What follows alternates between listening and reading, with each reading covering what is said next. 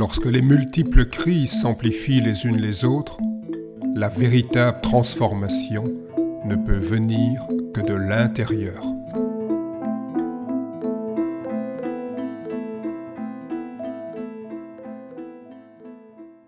Je vais vous parler du Tai Chi Chuan en tant qu'art modeste, d'une virtuosité sans recherche de performance.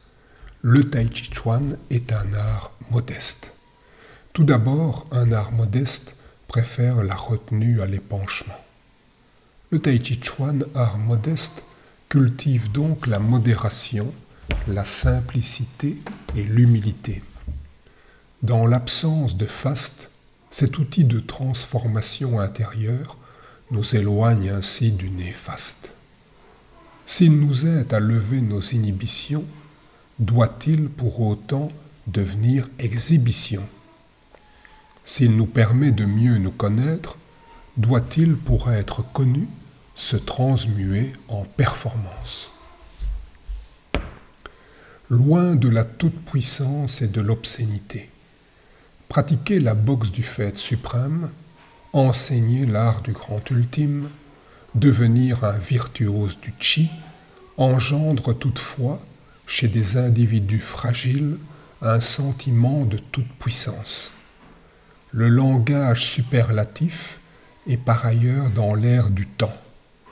L'ère du super tai chi, transmis par les plus grands maîtres aux disciples élus, participe ainsi de ce discours du grand.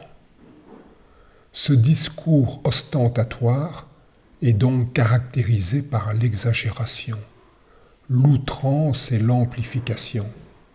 Notre société, survalorisant l'événementiel, use et abuse de l'emphase et de la grandiloquence.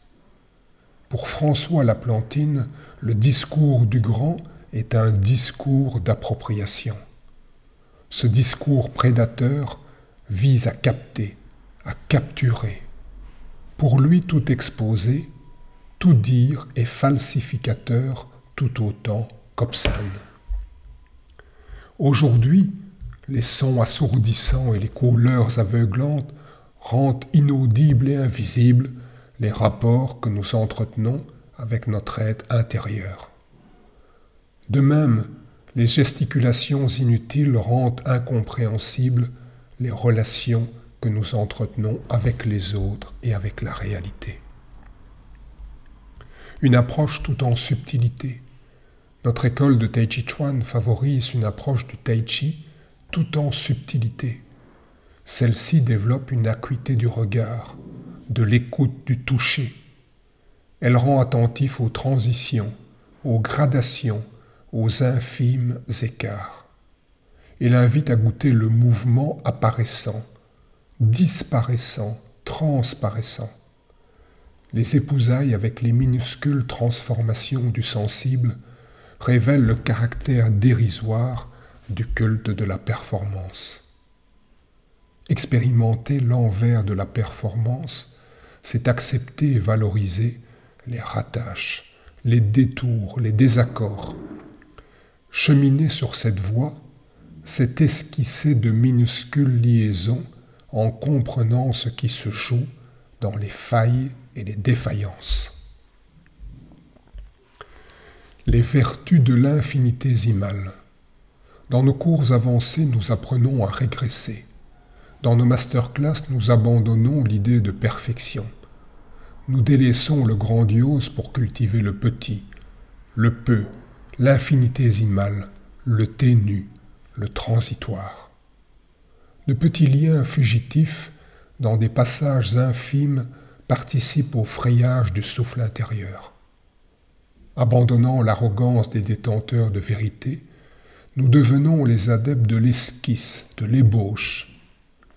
Expérimentant et tâtonnant, revendiquant nos manques et maladresses, nous sommes convaincus de nous adonner à une œuvre à jamais inachevée.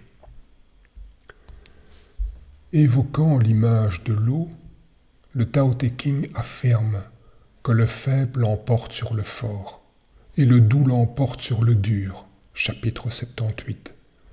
le Tai Chi Chuan en a fait son mode opératoire. Comment adapter sans trahir? Nous nous appliquons à faire du Tai Chi Chuan un art modeste, proposant des formes infiniment discrètes, tendant vers le dépouillement.